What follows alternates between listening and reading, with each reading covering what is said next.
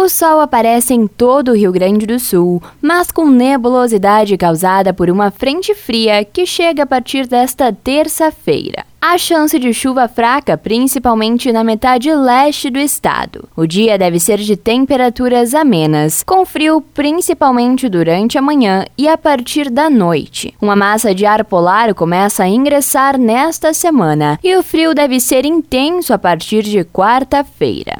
No sul e em regiões da Serra, deve fazer mínimas perto de zero graus. Em Porto Alegre, nesta terça-feira, o sol aparece, mas há risco de chuva chuva. A mínima na capital é de 11 graus e a máxima fica na casa dos 17 graus. Já na Serra Gaúcha, os termômetros variam entre 7 e 14 graus e pode chover durante a noite. Com as informações do tempo da Central de Conteúdo do Grupo RS com Fernanda Tomás.